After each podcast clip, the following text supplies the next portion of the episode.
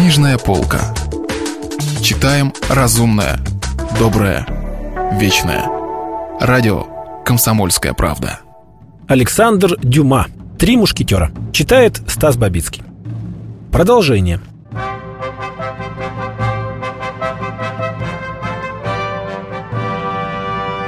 Гонец, которого ввел один из надзирателей Бастилии, передал комиссару какое-то письмо. «Ах, негодная!» — воскликнул комиссар. «Как? Что вы сказали? О ком вы говорите? Не о моей жене, надеюсь?» «Нет, именно о ней!» «Хороши ваши дела, голубчик, нечего сказать». «Что же это такое?» — воскликнул галантерейщик в полном отчаянии. «Будьте добры, объясните мне, господин комиссар, каким образом мое дело может ухудшиться от того, что делает моя жена в то время, как я сижу в тюрьме? Потому что все, совершаемое вашей женой, только продолжение задуманного вами совместного плана, чудовищного плана.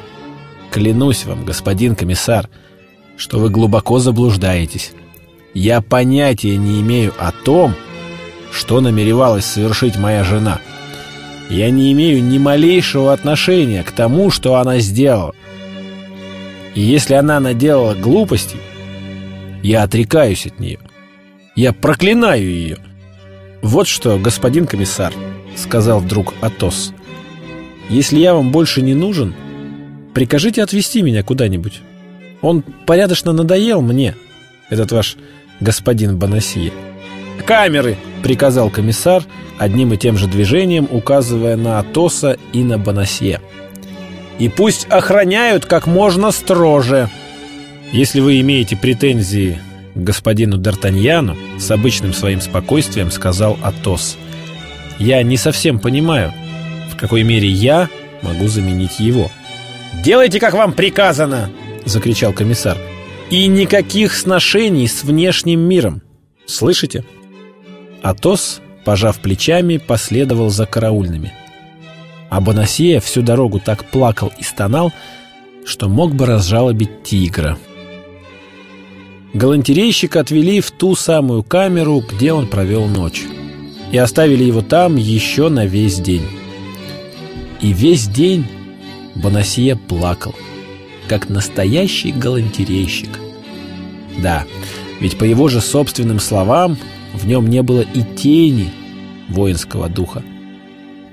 Вечером, около девяти часов, уже собираясь лечь спать, Бонасье услышал шаги в коридоре. Шаги приближались к его камере. Дверь открылась, вошли караульные солдаты. «Следуйте за мной», — произнес полицейский чиновник, вошедший вместе с солдатами. «Следовать за вами?» — воскликнул Бонасье. Следовать за вами в такой час? Куда это, Господи помилуй? Туда, куда нам приказано вас доставить. Но это не ответ. Это единственное, что мы можем сказать вам. Стоял на своем полицейский чиновник. О боже, боже! Прошептал несчастный галантерейщик. На этот раз я погиб. И он, совершенно убитый, без всякого сопротивления проследовал за караульными. Галантерейщика провели по тому же коридору, по которому он уже проходил. Затем они пересекли двор, прошли через другое здание и, наконец, достигли ворот главного двора, где ждала карета, окруженная четырьмя верховыми. Бонасье посадили в карету, полицейский чиновник устроился рядом с ним, дверцы заперли на ключ — и оба оказались как бы в передвижной тюрьме. Карета двинулась вперед. Медленно, словно траурная колесница. Сквозь решетку, защищавшую окно, арестованный мог видеть только дома и мостовую. Но коренной парижанин, каким был Бонасье, узнавал каждую улицу по тумбам, вывескам и фонарям. Подъезжая к церкви святого Павла, возле которой казнили узников Бастилии, приговоренных к смерти. Бонасье чуть не лишился чувств. И дважды перекрестился. Он думал, что карета здесь остановится. Но карета проехала мимо. Несколько позже галантерейщик снова пережил безграничный ужас. Они проезжали вдоль кладбища Святого Якова, где хоронили государственных преступников. Одно только несколько успокоило его. Прежде чем их похоронить, преступникам обычно отрубали голову, а его собственная голова пока еще крепко сидела на плечах. Но когда Бонасье увидел, что карета сворачивает к Гревской площади, когда он увидел островерхую крышу городской ратуши, и карета въехала под арку, он решил, что все кончено, и попытался исповедаться перед полицейским чиновником.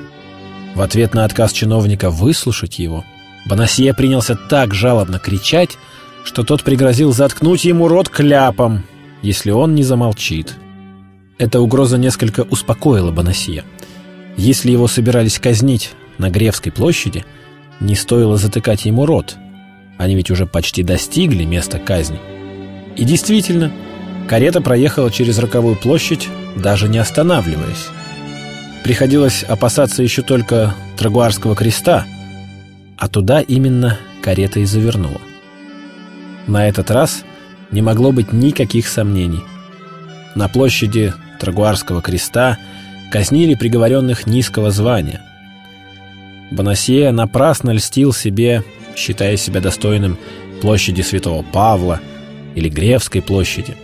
Его путешествие и жизнь закончатся у Трагуарского креста.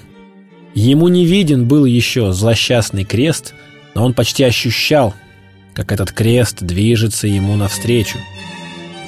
В шагах в двадцати от рокового места он вдруг услышал гул толпы, и карета остановилась.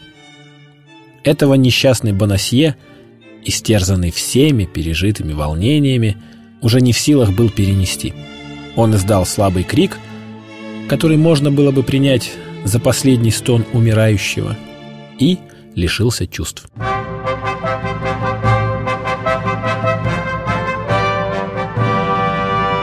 Продолжение романа слушайте завтра.